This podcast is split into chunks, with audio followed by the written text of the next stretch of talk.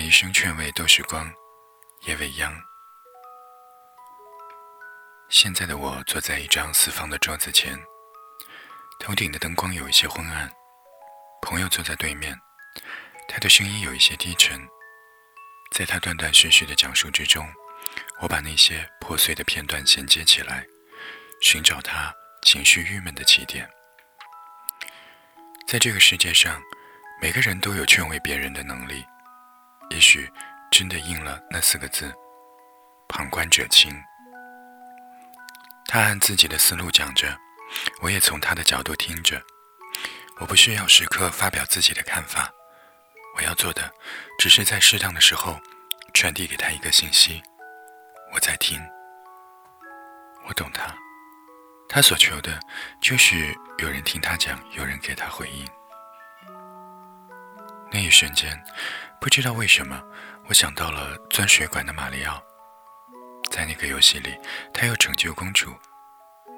我想，如果我穿上夸张的衣服，贴两撇小胡子，一定能够逗他笑。我不明白，为什么我会有这样奇怪的想法。大概是对自己的拯救能力不太自信吧。把他送回家已经是凌晨时分，天空中有两三颗星星，月亮躲在云层后面。我觉得那些喧嚣的车流声一定会吵得他睡不着觉。这是他充沛情感当中的一点小纠结，但是对他来说意义重大。他怀念年少岁月里的那些毫无顾忌，每一天都可以跟着感觉走。可现在，每一步都要权衡。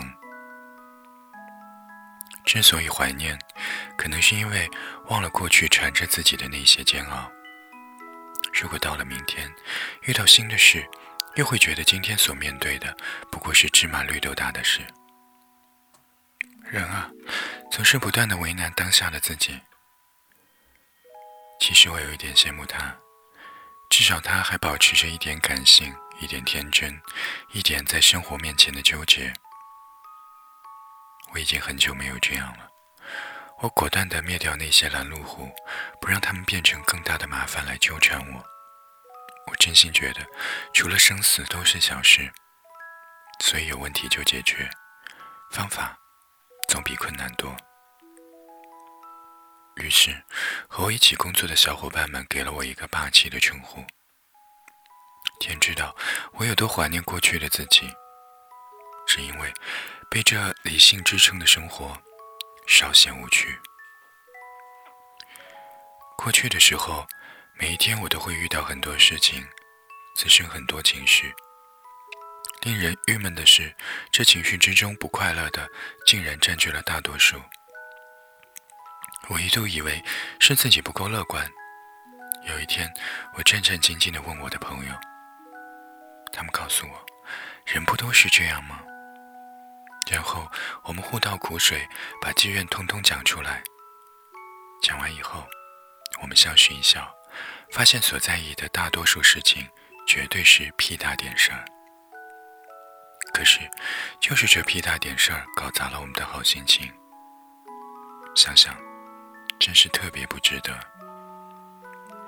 可偏偏啊，我们就是爱把自己丢进那些不值得当中。把一颗委屈的心泡得大大的，而且它们就像发糕、海绵，拼命地吸收周围的水分。这样一来，好心情更加消失得无影无踪了。那不快乐的日子过了好久，后来我觉得不能够再这样下去了，于是我苦思冥想找对策。后来，在我成型的逻辑思维里，如果遇到问题，要么动手解决它。要么就放一放。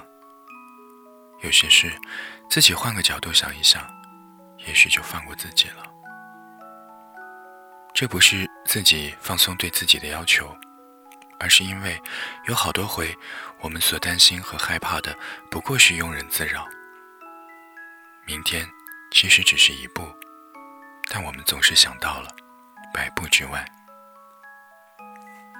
我们又不是半仙。哪会占卜明天？